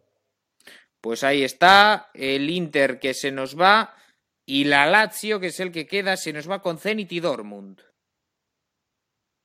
En un grupo, bueno, relativamente asequible para el Dortmund. A priori, o sea, de lo que le podía igualado, ¿eh? bastante bien. Un grupo igualado. El Dortmund parte como favorito, pero un grupo igualado. Zenit y Lazio, mm, bueno, ligeramente superior al Lazio, pero tampoco, tampoco hay mucha diferencia. Me parece el grupo más débil o de los más débiles, sin duda. Vale, el grupo del City es el más débil, pero como está el City ya. Sí, pero bueno, eh, veremos esa segunda plaza quién, quién se la puede llevar, pero de momento el grupo más fuerte está claro, Nil, el H, PSG, United y Leipzig. Uno de esos Sí, se queda sí. fuera. Y ahora a ver quién es la comparsa, queda por saber.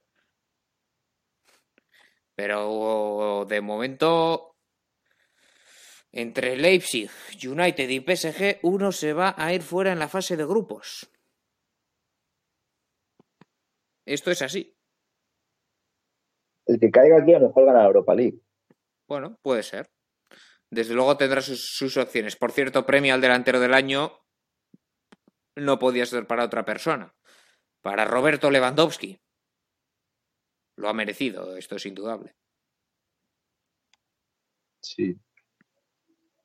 Y a la delantera, Harder, que se ha ido al Chelsea. Exacto, Pernilla Harder, la danesa. Bueno, pues eh, tenemos, repasamos, si te parece bien y lo que tenemos de momento, en el grupo A para recordar un poquito. Grupo A, Bayern Múnich, Atlético Madrid, Salzburgo. De momento, a priori, dos muy fuertes y uno que no lo es tanto. En el B, Real Madrid, Shakhtar e Inter. En el C, Porto, City y Olympiacos. En el D, Liverpool, Ajax y Atalanta. En el E, Sevilla, Chelsea y Krasnodar. En el F, Zenit, Borussia Dortmund y Lazio. En el G, Juve, Barcelona y Dinamo de Kiev. Y en el H, PSG, United y Leipzig. Me encanta el grupo D. eh, el H es el grupo de la muerte. Y bueno, luego hay grupos como el E que tampoco están mal, con Sevilla, Chelsea Krasnodar. Exacto. Veremos. Ese grupo, por ejemplo, va a depender bastante de si ahora les toca, por ponerte un ejemplo así a lo tonto. Ah, no, no puede ir el Gladbach. ¿eh? El Vamos a. Repasamos, si te parece bien, los del Bombo 4 y vemos a dónde pueden ir especialmente los más peligrosos. Porque en el Bombo 4 tenemos a Lokomotiv Moscú, que va seguro a uno de los eh, grupos del eh, A al D, el Lokomotiv de Moscú. Por tanto, y no puede ir al B, porque está el Shakhtar. Por tanto, o con Bayern Atlético Salzburgo, o con Porto City Olympiacos, o con Liverpool Ajax Atalanta. El Marsella, equipo francés, que no puede estar en el mismo bloque que el Paris Saint-Germain. Por tanto, va también a los de arriba. Se puede enfrentar a Bayern Atlético Salzburgo, Real Madrid Shakhtar Inter, mm, Porto City Olympiacos y Liverpool Ajax Atalanta.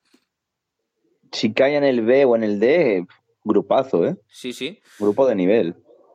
El Club Brujas es belga, puede ir prácticamente a cualquier sitio, es el, último, el único belga. Tenemos al Borussia Mönchengladbach, eh, un Borussia Mönchengladbach que tiene que ir al contrario que el Leipzig, por tanto también va arriba, ¿eh? Por tanto también va arriba.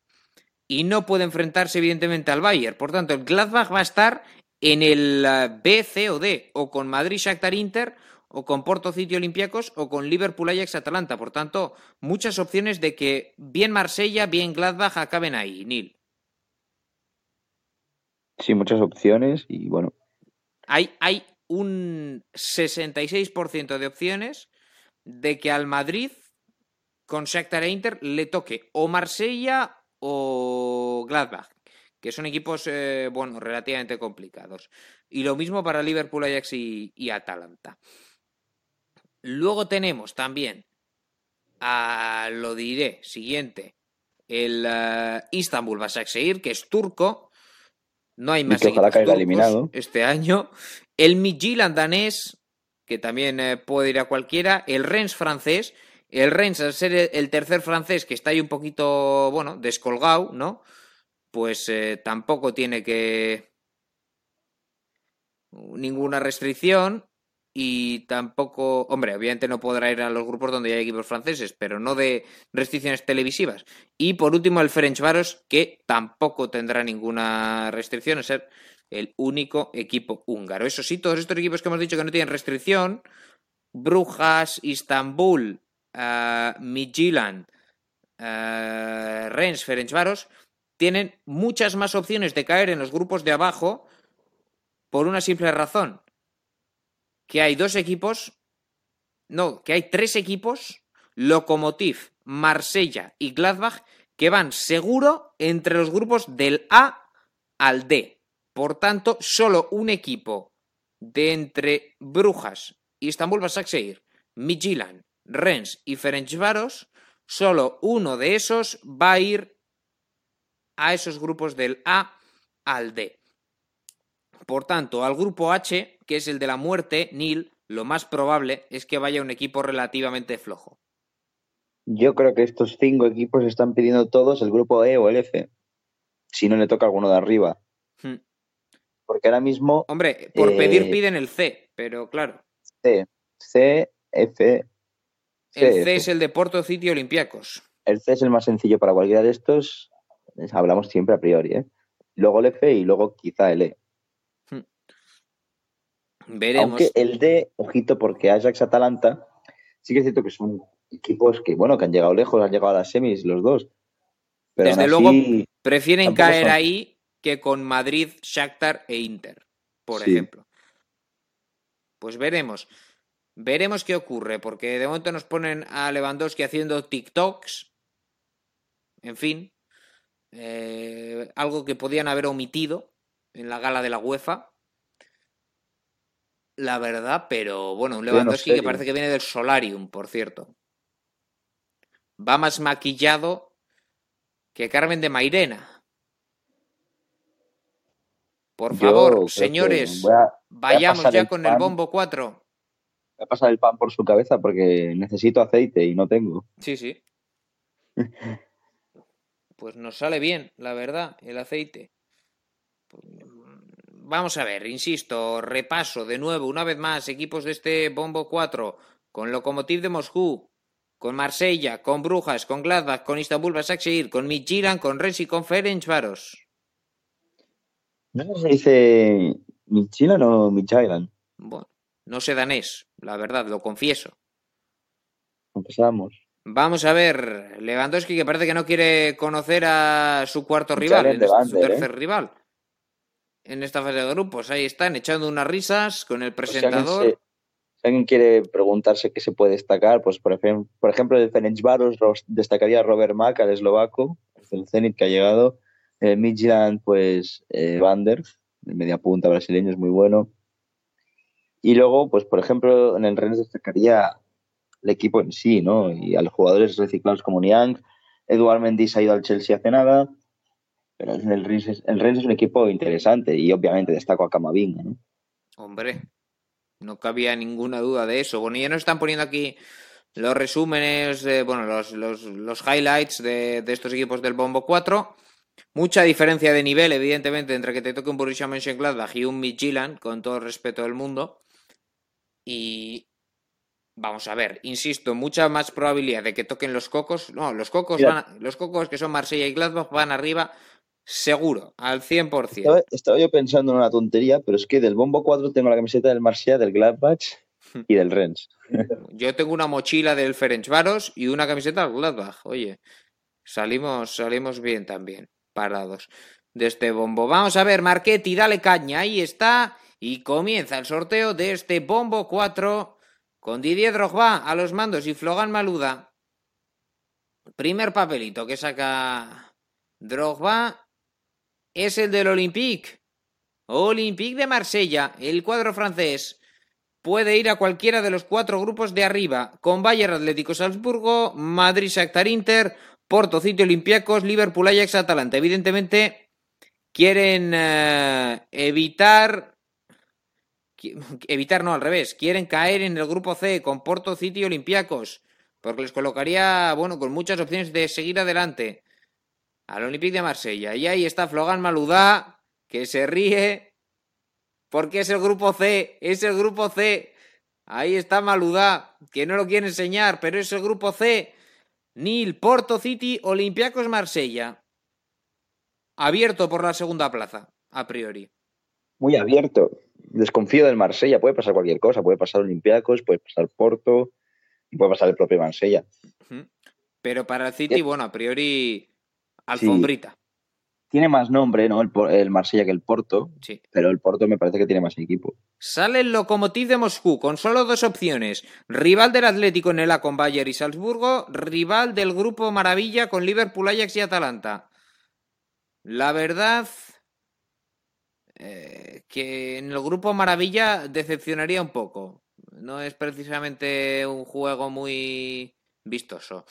Lokomotiv que se va al Grupo A con Bayern, Atlético y Encima, Salzburgo. Se ha ido. Hubiese estado interesante que hubiese caído en el D porque se hubiese visto el Atalanta contra su gemelo Anton Miranchuk, Alexei Miranchuk, que se fue al Atalanta. Sí, pero se ha ido al grupo A, Bayern, Atlético, Salzburgo, Lokomotiv.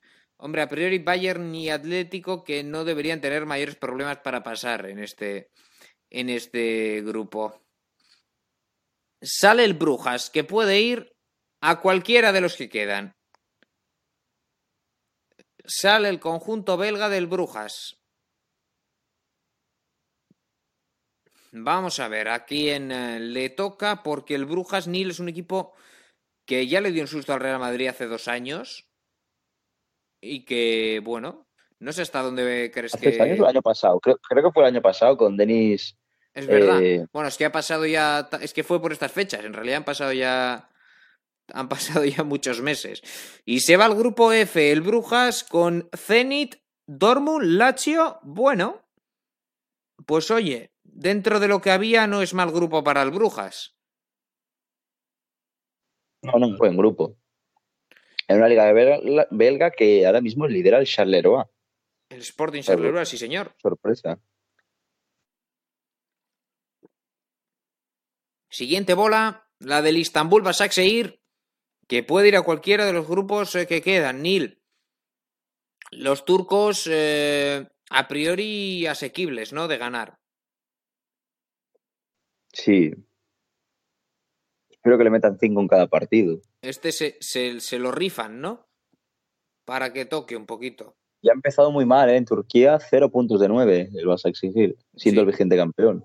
Vamos a ver a dónde se va el Istanbul Başakşehir. eh, al grupo H. Bueno, invitado de honor para ver la fiesta. PSG, United, Leipzig y el Istanbul Başakşehir. Hombre, algún punto puede rascar porque tiene a Nathaniel Charlie, tiene a Junior Caisara, Clichy, Skertel, Robinho, Dembaba. Equipo de gente que Topal. podría haber, haber apostado ustedes a que estaba retirada. Y no, no está Sí. retirada. Stade Rennes, siguiente equipo. Quedan solo cuatro bolas, cuatro grupos por resolver. ¿A dónde nos va el Stade Rennes? Por ejemplo, no me importaría verlo en el grupo, en el grupo Alegría, ¿eh? Con Liverpool, Ajax y Atalanta. Veremos dónde cae. Este Stade Rennes, que insistimos, ha perdido a Osimen, ha perdido a, a Eduard Mendy, que No, mantiene. no, Simeone era, era del Lille. Cierto, cierto, sí, sí. Que ha perdido a Eduard Mendy, que mantiene a Oye, Camavinga y que se va al grupo E. Sevilla, Chelsea, Krasnodar, Rennes. Un grupo Nil. Bueno, Bueno, el, Rennes es un equipo muy bueno, ¿eh? Tiene a Ensonsi, también, a Rafinha. el es que es, es un grupo en el que ni hay ningún grande grande, ni hay ningún pequeño.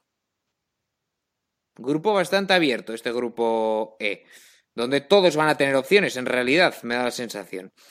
Midtjylland, debutando el conjunto danés, que ganó 4-1 ayer al Slavia de Praga, eso sí, los goles en los últimos minutos. Puede ir a cualquiera de los que quedan. Veremos si le toca al Madrid viajar a Dinamarca, si le toca al Liverpool, al Ajax Atalanta, si le toca al Barça, a la Juve, al Dinamo de Kiev. El Midtjylland que se nos va al grupo D con Liverpool, Ajax y Atalanta, Nil. Pues al grupo Alegría se va Steaming Jalen, que también es un equipo Alegría, es un equipo que gusta ver, un equipo que 4-1 juega con la ayer tiene Slavia. Sí, sí. Pero bueno, a priori es otro nivel, ¿eh? eso sí. Este Midtjylland, evidentemente, no ofrece el mismo nivel que, que Ajax, Atalanta y Liverpool. El Gladbach Midtjylland sabe, va a ir al Madrid. Grupazo. Sí. Madrid, Shakhtar, Inter, Gladbach. Bueno, el grupo de la muerte. Junto al, junto al H, evidentemente, ¿no? Que tiene a PSG, United y Leipzig. y al seguir. Pero bueno, Madrid, Shakhtar, Inter, Gladbach, eh, buen grupo. Grupazo, grupazo. Eh, veremos Inter, Gladbach, quién opta a otra posición para pasar. Porque no me sorprendía que el Madrid quede segundo, pero creo que sí que, se van a clasificar, llevan demasiados años haciéndolo. Sí, y el Ferencváros, último equipo en salir con la Juve, el Barcelona y el Dinamo de Kiev.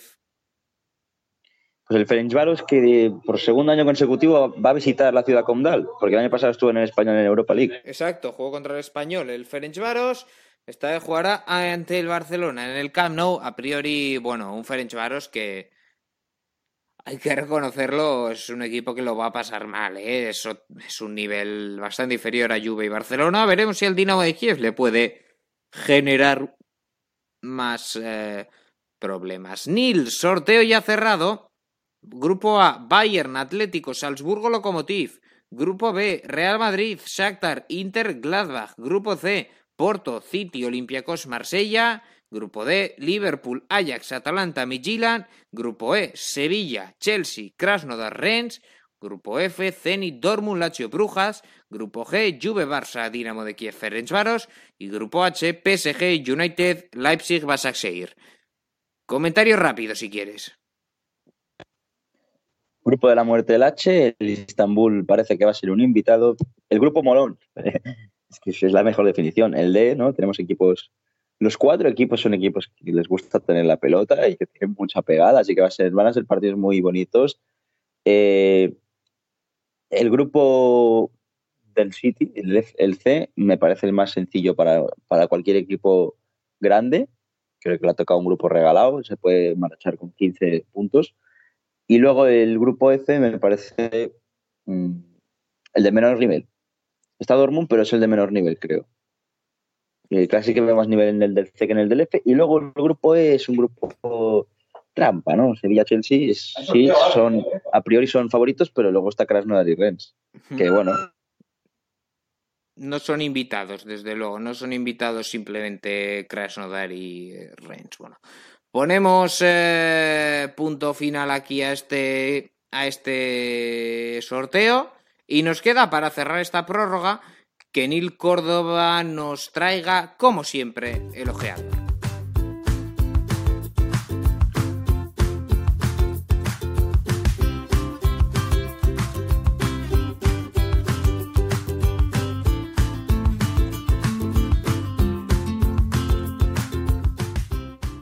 Ojeador Nil que hoy nos traes a, bueno, un delantero italiano jovencito. Cuéntanos. Sí, te traigo a Roberto Piccoli, te traigo al delantero recién llegado a la Spezia, yo por el Atalanta, por un equipo Champions, y que es un delantero que, bueno, se salió el año pasado en la Youth League con el Atalanta, es de los mejores cabeceadores que he visto en los últimos tiempos, y bueno, él es nacido en el 2001, es de Bérgamo, es de, bueno, donde juega el Atalanta, obviamente, y es un jugador muy, muy interesante. Insisto que su mejor potencial es el cuerpo a cuerpo, el juego de espaldas, eh, los jugadores aéreos, mide 1,90 y por arriba remata todo. Quiero verle este año la Spezia en primera, en un equipo de la zona baja que ha subido y la verdad que tiene, tiene muy buena pinta. Bueno, veremos hasta, hasta qué punto llega este delantero centro puro de, toda la vida. Un Spezia que consiguió su primera victoria, por cierto, este fin, este fin de semana, no, en esta jornada intersemanal de Serie A, ganándole 0-2 a Udinese ayer. También ganó el Inter 2-5 al Benevento, ganó el Atalanta 1-4 al Lazio, que ya hemos dicho antes. Bueno, pues con esto, Nil, vamos a poner punto final a esta prórroga especial de más de hora y media, pero en el que hemos vivido este sorteo de la Champions. Nil Córdoba, como siempre, un placer y disfrutaremos de la Champions aquí en The Overtime. Nada, un placer, John, y a ver si hay alguna sorpresa, ¿no? Me molaría que pasara un Midtjylland o un Rennes, quién sabe. Veremos, veremos qué ocurre en, en esta Champions, una Champions que arrancará más tarde de lo habitual, esto es evidente, porque ya estaríamos por la jornada 2 o 3. Eh, se habría jugado probablemente la 2, ahora que viene el parón de selecciones de, octubre de la semana que viene. Bueno, y que, y que va a arrancar, sin embargo, a la vuelta ese parón de selecciones. El 20 de octubre es el día en el que arrancará esta UEFA Champions League y que tendrá eh, un formato mucho más comprimido, es decir, se juega la semana del 20 de octubre, segunda jornada el 27 de octubre, tercera el 3 de noviembre, luego el parón de selecciones habitual de noviembre y se retoma el 24 de noviembre, 1 de diciembre y 8 de diciembre. Todo seguido, todo apretado para esta Champions, diferente esta Champions que vida más tarde, esta Champions, cuyo sorteo hemos vivido aquí en The Overtime por hoy. Esto es todo, lo dejamos aquí. Un saludo, hasta otro.